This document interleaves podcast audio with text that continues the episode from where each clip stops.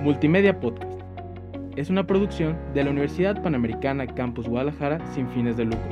Los comentarios expresados en este programa son responsabilidad de sus conductores. Multimedia Podcast. Estás escuchando Multimedia Podcast. Encuéntranos en Facebook como Multimedia GDL. ¿Amas el cine? ¿Ves temporadas enteras en una sentada? ¿Eres otaku de closet? Bienvenido a Cuadro por Cuadro. Un podcast para fans del entretenimiento como tú. Así que prepara las palomitas y el refresco, que la función empieza ya. La cámara de las adaptaciones ha sido abierta. Fans de los libros, temer. Bienvenidos todos a Cuadro por Cuadro. Yo soy Richie Yo soy Lino. Y yo soy Sofi. y estamos en una nueva emisión de Cuadro por Cuadro y el tema del día de hoy son las películas basadas en libros juveniles. Pues quisiera empezar a hablar eh, de lo que creo que empezó eh, todo este movimiento, que creo que fue Harry Potter. Sí. Eh, fue la, la- la que inició todo. Quizás no es tan juvenil, es más infantil los Sí, primeros libros sobre todo. Ah, depende del libro. Depende Los del primeros libro. sí son más para chiquitos, ya los más grandes son más serios. Sí, sí, sí. Pero, o sea, decidimos hablar un poco de esta película porque, como dice Richie, es, es la que empezó como esta corriente de, de, de- de empezar a, a sacar películas sobre libros eh, juveniles, ¿no? Que mm, los Juegos del Hambre, Maze Runner, Divergente, eh, de todas estas Crepúsculo. películas que estamos a punto de hablar, todas estas se desprendieron del éxito que tuvo Harry Potter. Así es. Eh, yo nomás me leí el primer libro y ya. Y no he visto todas las películas de Harry Potter, pero creo que me van a matar. Pero al menos yo prefiero las, las películas que los libros de Harry Potter. No. Los libros. A mí me gustan más. ¿Tú qué opinas, Sofi? Yo, la verdad, este, yo crecí con las películas, para ser sincera, nunca leí primero los libros. De hecho, hasta el día de hoy sigo sin terminar todos. Este, pero he leído la mayoría y sí, los libros están mil mejor que las películas. Este, para empezar, muchos de los personajes siento que tienen este, muchísimo más vida que en las películas. O sea, por ejemplo, Ginny en los libros es un personajazo, al igual que Ron es muchísimo más amigable. Y en las películas Ron fue reducido al reír de la película. Pero aún así creo que dentro de lo que cabe de adaptaciones del libro, siento que logra captar como que todo el ámbito de la magia. Y pues la verdad sí son adaptaciones decentes. A lo mejor no este, captan todo lo que es el libro. Pero creo que dentro de las adaptaciones que vamos a hablar, creo que es de las más decentes y buenas que hay. Sí. Sí, aunque bueno, la- de la siguiente película que vamos a hablar, bueno, de la siguiente saga que es Los Juegos del Hambre, eh, igual vi todas las películas, no leí los libros. La primera se me hace la mejor, creo que es un, debes ver, súper recomendadísima la primera de Los Juegos del Hambre. Eh, no sé si alguien de aquí y la leyó. segunda también. Yo, yo, leí, yo sí leí los libros. Y, ah, yo sí, yo sí leí los libros y, y, y creo que sí, sí es una buena adaptación. O sea, tal vez sí hay varias cosas que se pierden, pero bueno, o sea, es- eso es parte de, porque es, es otro, o sea, creo que también no, no hay que comparar tanto, pues, porque sí es otro formato y otro público y otro así. Pero sí, las de los Juegos del Hambre, sobre todo la segunda, que es yo creo que, sobre todo la arena, y eso en el libro lo describen como algo muy, que tú tienes mucho en mente y, y cuando lo ves en, en pantalla sí se te hace muy, muy emocionante, la verdad. Sí, no, yo también leí Los Juegos del Hambre. Este, bueno, primero vi las dos primeras películas y ya después leí los libros antes de que salieran las otras dos del tercero, pues. Y digo, aunque le va a hacer falta mucha sangre, sobre todo en el primer libro es muchísimo más sangriento. Aún así, o sea, creo que adaptaron la mayoría de las escenas en los libros. Yo me acuerdo estar viendo la tercera y dije, es que es como si estuviera leyendo el libro. A lo mejor es muy diferente a lo que pensé, pero está ahí todo, pues creo que es, la verdad sí es una muy buena adaptación dentro de lo que cabe. Sí, y más que, más que la sangre, yo creo que lo que más me dejó así, que pudo haber sido mejor, es que eh, la edad en los libros es de 15 años. Y la verdad en las películas los eh, tributos no se ven de 15 años. Sí, y- no, y, se eso es en parte también un poco el, el- el punto del libro, ¿no? El punto que quería este, dar la autora era que pues tenían 15 años los, los, los tributos. Oh, eso hubiera estado mejor. y eso, eso se pierde en, en- Sí, en sí, la sí. peli- en las películas. Sí, Y y realmente- aparte, bueno, o sea, creo que de- dentro de los actores, creo que Pita, bueno, por lo menos es lo que creo al principio sí era como, wow, Josh Hutcherson, pero ahora creo que, por lo menos yo hablando con una amiga, sí creemos que viendo la retrospectiva fue un poco decepcionante comparado al Pita de los libros. Mm, no sé. Yo creo que. Pues no sé, la verdad es que no. Yo, yo, yo creo que el cast en, en, en, en estas, en estas películas ha sido decente, ha, ha sido bastante bien. A mí me ha gustado bastante. De hecho, creo que es el mejor trabajo que ha hecho Jennifer Lawrence. Creo que después de ahí, Mm, no sé, no, no siento que haya hecho. De hecho, siento que como que. per- Como por ejemplo en X-Men, las primeras X-Men, que interpreta a Mystic, se me hace que lo hace bastante bien. Por ejemplo, ya la última de Dark Phoenix parece que lo hace más por dinero que por nada. O sea, está como de. eh, hasta como que le dio flojera ponerse el maquillaje de Mystic. y ya nomás aparece normal. Pero en Los Juegos del Hambre se me hace una muy buena actriz. Sobre todo en la primera. Les digo, la primera para mí fue la mejor. Eh. Y pero bueno, eh, Sí, o sea, como, creo que como, o sea, sí queda mucho con el personaje. O sea, yo creo, no, no me arriesgaré tanto a decir que fue su mejor trabajo. Creo que Mother o Red Sparrow está mejor eh, para no Jennifer Sí, Lawrence. Sparrow. exacto. Red Pero, pero creo que sí se, o sea, sí se ve que se siente cómoda con el personaje y, y, y- la verdad sí, sí, sí es, sí, sí la actúa bien, la verdad, sí, es buen trabajo. Y pasando ahora a una nueva saga, Maze Runner. Eh, yo, no la- yo había visto ya las dos películas ayer, justo por este programa. Vi la tercera. Y Mm. por Dios, creo que cada película me gustó menos que la anterior. La primera, Sí. igual que los Juegos del Hambre, me gustó mucho la de Maze Runner, la primera. Se me hace como este, este misterio de que, que- qué onda este, qué onda con este laberinto, qué hay afuera, quién nos metió, por qué. Y ya para las siguientes películas, para la segunda y la tercera, ya se pierde ese misterio porque ya se sabe todo y, y es más bien como un como unas películas de revolución y de rebeldes más que de misterio. Sí. Y eso fue lo que a mí me gustó de la primera y no hubo en las demás. ¿Tú, ¿Tú leíste los libros? Eh, no. Es que en los libros manejan el, el misterio mucho mejor que en las películas. Mm, sí. Exacto. Eh, y eso que tú dices eh, de que en la el segundo y la tercera se pierde el misterio, en los libros se pone cada vez, cada vez mejor. Oh, En los libros, yo, hay, hay muchos momentos, ya sin decir spoilers, pero hay muchos momentos que el libro, o sea, te, te, te lleva varias páginas para poder descubrir ese momento y cuando lo descubres es como, o sea, muy emocionante, muy impactante. Y que en las películas te lo revelan así como si fuera algo así sin importancia. En la primera, la verdad, sí es la más decente, o sea, sí estoy de acuerdo contigo, la, la, primera es buena, o sea, sí es una buena adaptación. Pero realmente creo que está muy, muy acelerada, o sea, sí sí hay, varias- hay bastantes cosas que construye el libro que hace que, que- el final o, que las, las, las muertes o, o- o algunas cosas tengan más importancia. Sí, para quien no haya visto Maze Runner, básicamente se trata de la primera película y el primer libro de que eh, de la nada un chico aparece en un laberinto donde ya hay varios otra, otros hombres, puros hombres, y ahí este, hacen su vida, ahí cultivan, este, siembran, comen, todo, y están rodeados por un laberinto que en el, en el día se, la- se abre y en las noches se cierra porque hay como monstruos que acechan ahí en la noche y Los cada día el laberinto va cambiando.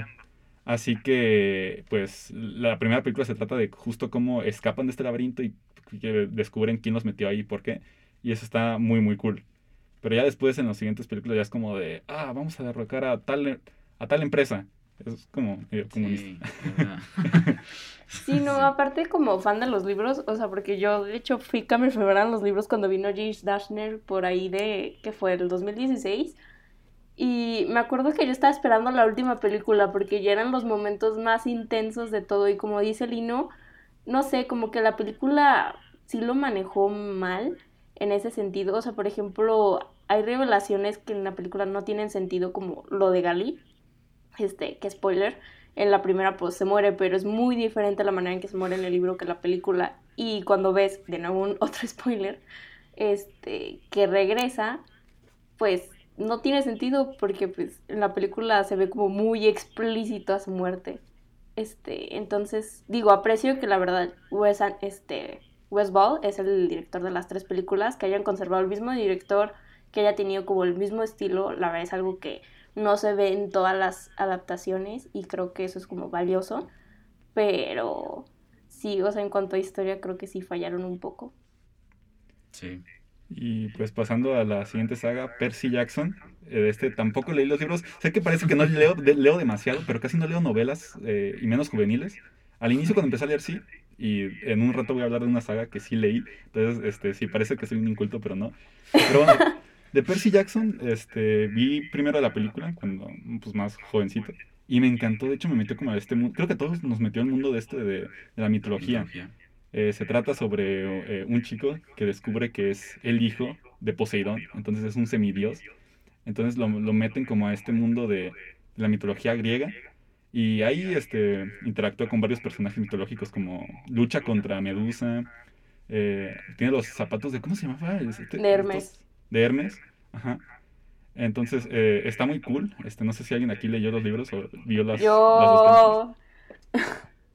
Yo hasta este día sigo enojada con esa adaptación, de verdad. Es que si uno ve las películas, a lo mejor no más, está muy entretenido. Pero cuando lees el libro dices, ¿por qué? ¿Por qué? ¿Por qué? ¿Por qué? O sea, y hasta el día de hoy, el mismo autor de Percy Jackson, Rick Riordan, sigue enojado con esas películas, de verdad. Soy feliz que estén tratando de hacer una nueva adaptación con la serie de Disney Plus y que él esté involucrado, porque en la primera película se me hizo una falta de respeto al material original. O sea, primero que nada, Percy Jackson en los libros tiene como 12 años y en la película contrataron pues ya a, este, a actores más grandes que tienen parecen de 16 en la película, los hacen parecer de 16 y creo que lo peor de todo fue que cambiaran toda la trama del libro, o sea, digo, porque así están todos los aspectos de este, la mitología griega, Percy Jackson sigue siendo el hijo de Poseidón, al igual que en el libro, pero la manera en que manejan todo el tema del ladrón del rayo es muy diferente al libro, porque en el libro pues está involucrado Ares y aquí ni siquiera lo vemos y después este todo el tema con Hades de que parecía como un villano y todo, en el libro en realidad no lo es tanto. Y la revelación de Luke es muchísimo más impresionante en el libro por todo el tema de una profecía que ni se molestaron en presentar en la película. Entonces, la verdad, en, cuadra- en cuanto a adaptaciones, creo que sí es de las peores que ha habido. Oh, a mí me gustó la primera. Yo no puedo opinar porque no he visto ni las películas ni he leído el libro, así que realmente no, no tengo ninguna opinión. Yo sí tengo un amigo, uno de mis mejores amigos, sí leyó todos los libros. Y sí dice que él le gusta muchísimo más. También Yasmín, acá afuera. Acá en cabina. En bueno, fuera de la cabina. producción. En producción. en los controles. También los vio. y está de acuerdo con nosotros que están mucho mejor los libros. Pues en general, ¿no? Todos los libros están mejores que las Es que películas. ninguna película va a igualar tu imaginación, ¿sabes? Porque Sí, sí. realmente el libro es tu imaginación. Y pues ahora pasando a otra saga, Divergente. Esta sí, no he leído ni los libros ni las películas. este, entonces, este, aquí si ustedes hablen, yo no sé, yo soy un ignorante aquí. Yo no he leído los libros. La primera película me gustó mucho, o sea, me, me gustó mucho el concepto y, y todo así. Quedé como con muchas ganas de ver la 2. Y luego vi la 2 y la 3 y la verdad como que me quedé con ganas de, de más, ¿sabes? Como que no... No sé, la verdad no, no me convencieron tanto. Recomiendo la 1, está entretenida y, y todo eso. ¿De qué trata? Este, Es... ¿Quieres Ah, saber tú, bueno. Y yo es que siento que soy la más nerd aquí, porque literalmente va. todo esto fue mi, mi época dorada. O sea, yo me leía todos estos libros. de- Tenía demasiado tiempo. Este, pero sí, la neta, la primera película es la mejor como adaptación. Este, como libro, a mí se me hizo como el más X.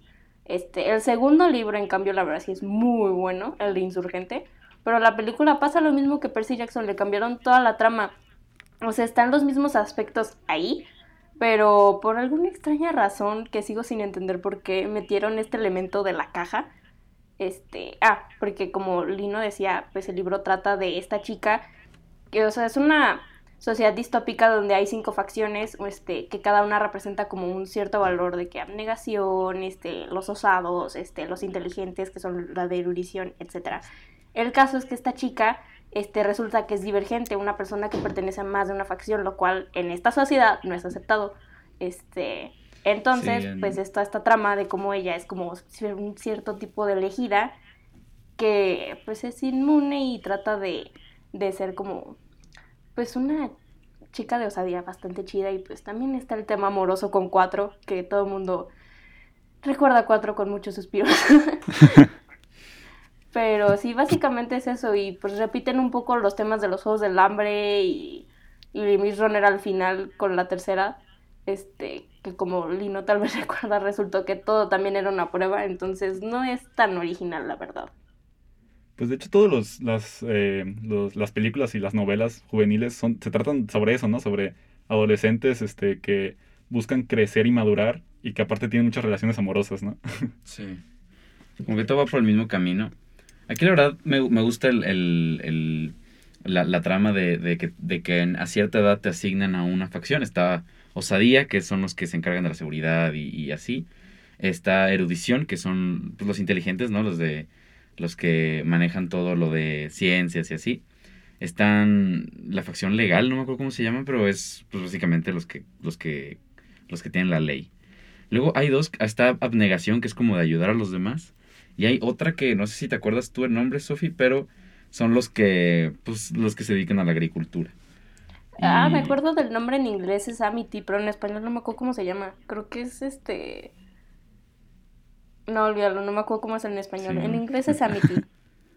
Ah, pues ahora sí pasando a una saga que yo sí, tanto, bueno, leí todos los libros, que son tres, y apenas ha salido una película.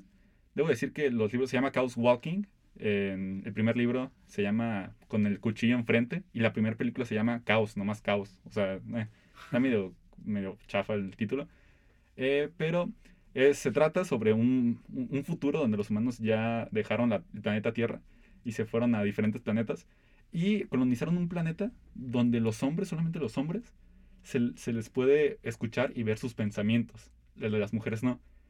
Entonces, eh, eh, la historia se trata sobre un pueblito ahí en ese planeta, donde hay puros hombres, donde todos escuchan sus pensamientos, pero no hay ninguna mujer. Y de la nada, eh, cae una niña del cielo y nuestro protagonista, que es Todd, dice, ¿qué onda? ¿Qué es esto? que se, se come? ¿Se toca? y, y pues la niña le, le dice más sobre la verdad, sobre el, sobre el mundo que, en el que viven. Entonces, pero lo que más, lo que más destaca de esta, de esta saga es ese tema de cómo se puede ver y escuchar los pensamientos de los demás. Literal, es como si piensas, no sé, una serpiente. Literal, encima de tu cabeza se ve una serpiente como si fuera un holograma. Y esta, cómo, cómo vive esta sociedad, cómo interactúa sabiendo los pensamientos de los demás y tú sabiendo que los demás pueden leer tus pensamientos y cómo interactúan con estas mujeres que no saben qué están pensando, está muy, muy cool. Y no me gustó para... O sea, sí me gustó la primera película. Nomás ha salido la primera película de... y ya. No sé si vayan a se- seguir. Lo, creo que le, lo que le fue muy mal fue que salió en pandemia y no salió en plataformas de stream. Eh, entonces... ¿Es la de Tom Holland? Sí, la- sale Tom Holland. Eh, y Daisy Ridley, ¿no? sí, sí, sí. De Star Wars. Sí. Eh, es una buena, es una buena película, pero una muy mala adaptación porque le quitaron, pues como cualquier saga adaptada, ¿no? Le quitaron muchos, pero muchos conceptos. Y lo que más me dolió que quitaran es que los animales también se les veía sus pensamientos. Y eso le quita como mucho, mucha eh, dramatismo porque justo por los pensamientos de los animales se guían a la hora de escapar por ese planeta. Se guían porque los animales dicen, oh, ahí vienen, ahí vienen, o algo así. Eh, y el compañero de Todd, el protagonista, es un perro. Entonces, como saben los pensamientos del perro, como que nos sentimos más este, en confianza con él, pero en la, en la película no pasa así. Y en la película al final se saltan el segundo libro y van directo al tercero. Y ya ahí se acaba. sí, sí, sí. Pero de todos modos, vean la película Caos. eh, es bastante buena, les digo, prefiero mil veces los libros. Lean los libros, están muy buenos. Pero, pero, eh, véanla. Siempre lean supe- el libro primero. se- Nunca supe que se estrenó la película. Eh, estuve, o sea, duró, duró como cuatro años sin salir porque no pasaba funciones de prueba. Eso estuve, eso estuve escuchando. O sea, que estuvo mucho tiempo en, en, en postproducción porque la gente simplemente no le gustaba y las funciones que hacían de prueba, la gente no, no le gustaba y no le gustaba. Y tuvo muchas reediciones y, y, y sí, yo, yo me acuerdo que sí la quería ver, pero nunca, nunca me enteré que salió, la verdad. Es que, es que sí, casi no hicieron. Aquí no hubo nada de publicidad y me parece muy mala onda porque es mi saga favorita. Eh, entonces me dolió que no se hiciera ninguna publicidad. Yo la fui a ver con un amigo y con su hermana. Eh, iba a ir con su hermana nomás, pero él se metió. Eh, y a ambos les gustó bastante y ellos no leyeron los libros, pero a ambos les gustó bastante. Sobre todo a la hermana de mi amigo, pues por Tom Holland. y porque igual hay mucho romance. Pero, pero sí me dolió que no le hicieran publicidad. No sé por qué les digo este, por la pandemia creo que, como Pues que- sí, está, está extraño. creo que sería mejor esperarte a estrenar tu película que sacarla así nomás. Eh, y bueno, para concluir ya un poco con este tema de, de las, de las malas eh, adaptaciones que han tenido algunos libros juveniles, eh, decidimos eh, enfocarnos así porque sentimos que hay demasiadas adaptaciones de libros. Y la verdad es que, si somos sinceros, la mayoría son buenas. O sea, sí tenemos, sí tenemos Sí. adaptaciones que son buenas, son decentes, son buenas películas. Así que nos enfocamos en esto porque casi, o sea, todas esas películas que mencionamos este, cumplen con lo mismo, van a la misma audiencia y siempre tienen como el mismo error, ¿no? Sí, sí, sí. Y, y bueno, o sea, como digo, para concluir, pues realmente nada puede igualar lo que nosotros nos imaginemos al leer un libro. O sea, na- nada, obviamente nada se compara. Son diferentes formatos.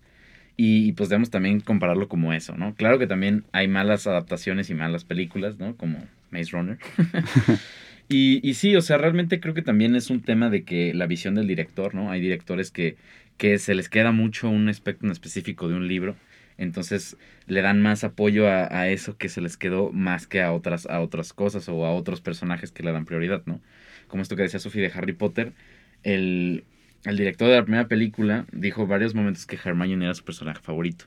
Entonces, digo, la verdad no sé, pero si yo, si yo le daría más importancia a mi personaje favorito en una adaptación que a otros personajes. Claro. Igual podría pasar lo mismo con Teresa de Maze Runner, ¿no? Que también es uno de mis personajes favoritos de ese libro.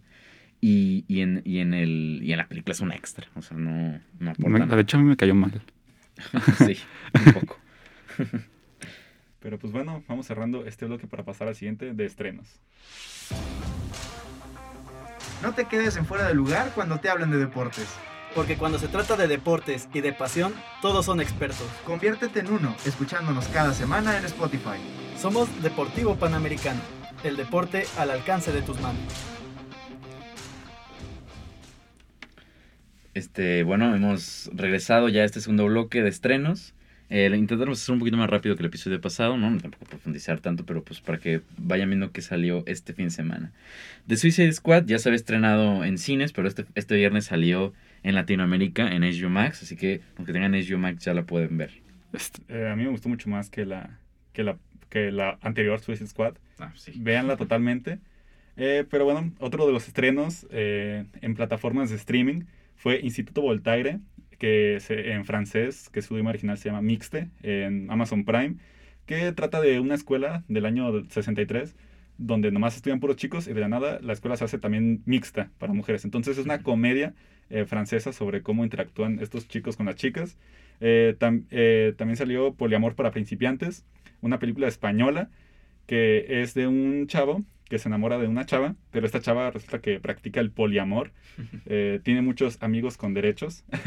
Entonces el chico eh, es una comedia y el chico trata como de encontrar la forma de, ya sea de ella adaptarse a él o de él adaptarse a ella para salir. Eh, y también salió Al Borde, que es como un Atomic Blonde, es como una John Wick, pero mujer. Eh, igual no escuché buenas críticas de Al Borde. eh, una, un John Wick cualquiera, mujer. Eh, se trata de que la envenenan y tiene 24 horas para matar a quien la envenenó, nomás por venganza. Entonces, bueno. Y también Se escucha bien. Esa es la de Kate. eh, ah, cierto, perdón. acabo de hablar la de la de Kate. Perdón, perdón, Sofi, eh, te acabo de quitar, te acabo de quitar unos minutos de tu Ah, participación. Pero bueno, ¿de qué se trata el borde? Al borde, eh, no, no sé. Vamos a fingir que jamás existió al Eh, borde. sí, jamás existió, pero...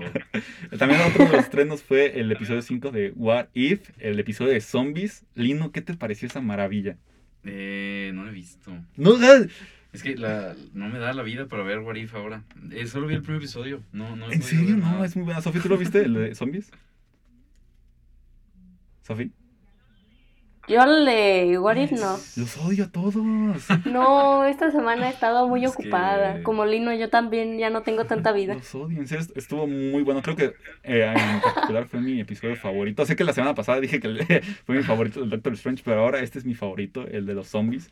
eh, porque salen más personajes, interactúan más y muestran. Sale este nuevo Spider-Man que no es Tom Holland, es un nuevo Spider-Man del MCU que está mejor que Tom Holland en, en lo personal, mil veces mejor. No sé por qué tomaron esta decisión. eh, pero bueno, ahora sí, ah, hablando de estrenos más importantes, eh, eh, Sofía ahora sí habla de Kate. Perdón por, por spoilear a tu parte. Ah, no te preocupes. Digo, como Richie decía, pues sí, es básicamente casi casi como un John Wick. Pero bueno, y como decía también, la envenenaron. Es una asesina estilo, más como Black Widow, que siempre fue como criada para asesinar a la gente, pues. Es como su trabajo, su vida. Desde niña lo hacía. Este, y como mencionaban, pues fue envenenada y pues nomás tiene 24 horas. este, para vengarse de aquellos que la trataron, bueno, la están ejecutando de una manera bastante lenta. Este, todo esto se sitúa en Japón, este, la Yakuza siendo pues quien trata de matarla. Y pues en el camino, mientras trata de buscar su venganza, forma pues este como vínculo que es como tierno, de medio madre, hija, así de una manera extraña, algo similar a lo que se vio en Leon the Professional, este, con la víctima de alguien que ya asesinó también de la Yakuza. Este, y pues bueno, pues es una película protagonizada por Mary Elizabeth Winstead, quien es mejor conocida como Ramona Flowers en Scott Pilgrim o también como Huntress en Birds of Prey. Este, también sale Woody Harrelson, quien es Haymitch en Los Ojos del Hambre, como habíamos hablado. Y va a ser Carnage.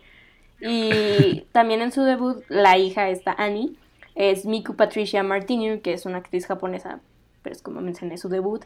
Y pues es una película buena, es palomera. Digo, no... Es palomera más que nada, en sí es muy predecible y no te encariñas con todos los personajes, la verdad. Pero está buena, está para pasar el rato. Se las recomiendo para comerse unas palomitas mientras la ven. Tiene mucha acción, eso sí. Eh, yo este fin de semana fui a ver Malignant, en español Maligno, en, al cine. Eh, creo que va a salir, no creo que va a tardar unas semanas en salir en HBO Max. Eh, no estoy muy seguro, pero salió en el cine, vayan a verla. Se trata sobre... de hecho, no vean el tráiler porque el tráiler les hace spoiler. Veanla.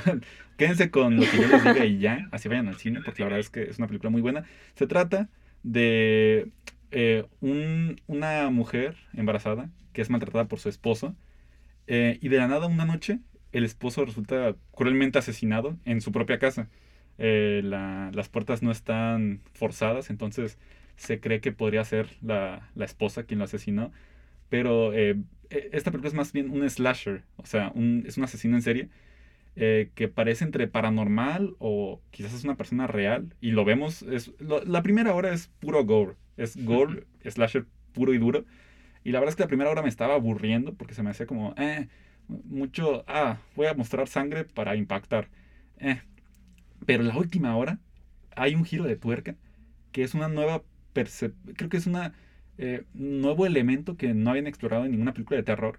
Quizás algo parecido sí ya habían hecho, pero, pero no como lo hicieron en, Maligno. Esta película fue dirigida por James Wan, el mismo que dirigió eh, El Conjuro, Annabelle, el que creó todo este universo del Conjuro. Y Aquaman. Y Aquaman. De hecho, en Aquaman, en Aquaman sale Anabel en una parte, en, al fondo del mar. Ahí la vi. O sea, no lo vi en ningún video de curiosidades, la vi mientras la estaba viendo la película y dije, no más. Eh, pero vayan a verla, súper recomendadísima. La primera hora les va a aburrir, pero la última hora es una joya de joyas. Y bueno, el... Yo vi, eh, ayer vi Instintos Ocultos en español, en inglés es Voyagers. Eh, está ahí en Prime, la, pueden ver. Eh, realmente no sé qué opinar en esta película. O sea, en principio sí la recomendaría. O sea, sí me divertí mientras la vi. O sea, no sentí que perdí mi tiempo como con Maze Runner 2. Pero no sé, no me terminó de convencer. Es, es básicamente eh, en el futuro, ¿no? De hecho, queda muy, bien con, queda muy bien con este episodio porque la dirigió Neil Burger, el mismo que dirigió las de Divergente y Insurgente y esas. Él escribió y dirigió esta película. Y, y sí, es sobre un futuro en donde hay una nave con 30 jóvenes, ni, mujeres y, hombres, para, para buscar, para colonizar un nuevo planeta, ¿no? Eh, ya, la verdad ya se ha visto ese tipo de trama, pero en este como que exploran más, es una mezcla entre como, eh, como que entre 2001, dice el espacio, y, y, otras, otras películas del espacio, así tipo Gravity, tipo Interstellar. La banda sonora, la verdad es que me gustó mucho. Eh, y así como en, visuales y así, la verdad es que sí me sorprendió. No, no, no. al igual que como dice Richie, tampoco vi el tráiler, o sea, no, no sabía de lo que era ni nada. Y, a veces es mejor así. Eh, pero me gustó eh, que, que, exploran temas como más profundos, ¿no? De esto se, se, usa mucho en la ciencia ficción, ¿no? Como que exploran más pensamientos humanos. De hecho, pues sí, es una muy mala traducción Voyagers a instintos ocultos. Totalmente. Pero pero es que trata, explora esto, ¿no? Trata como los instintos más, eh, ¿cómo decir? Los primarios que tiene el, humano, ¿no? Ajá, los instintos más, más salvajes que tiene, por así decirlo. Y, también toca temas como el libre albedrío y el, el, el, que si de verdad merecemos seguir la civilización después de todo lo que hicimos y, y, y cosas así. Y, la primera parte de la película llega a ser así como muy eh, reflexiva, muy, muy auto, autorreflexiva, muy, con, con, visuales muy, muy impactantes, con una banda sonora muy, muy buena y, y así. Pero después se vuelve como un, un thriller espacial genérico. Se vuelve como okay. un alien, o sea, se vuelve así como muy de eh, adolescentes corriendo en pasillos ah, okay. este, en la nave queriendo escapar. Y realmente no, no siento que, que, que, aporte nada nuevo después de esto. O sea, sin duda sí se lo recomiendo, pero... Pero no sé, puede ser que no les guste este tipo de películas. La verdad es que a mí me gusta mucho la ciencia ficción, entonces pues sí la disfruté. Pero igual y no es lo suyo, pues no, tampoco se perderían de mucho. Y bueno, hemos llegado al final de este episodio. No, nos despedimos, no sin antes invitarlos a que nos sigan en Twitter, arroba cuadro x cuadro, cuadro por cuadro, guion bajo. Y búscanos en Instagram como cuadro por cuadro guion bajo podcast. Estén atentos a nuestro Spotify, iTunes y todas las plataformas en, en donde estamos. No se pierdan la variedad de programas que tiene Multimedia UP. Multimedia Podcast, perdón. y, y bueno. Cambiando el nombre. Eh, yo me despido, muchas gracias a, a Jazz que acá está en los controles. Yo soy Lino. Yo soy Richie. Y yo soy Sofi. Muchas gracias. Y nos vemos. Y bueno, la función ya terminó. Ya pueden quitarse sus audífonos. Y no esperen una escena post créditos. Esto es un podcast, no una película.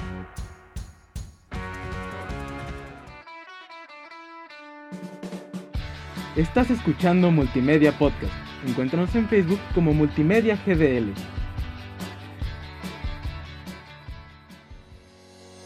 Multimedia Podcast. Es una producción de la Universidad Panamericana Campus Guadalajara sin fines de lucro.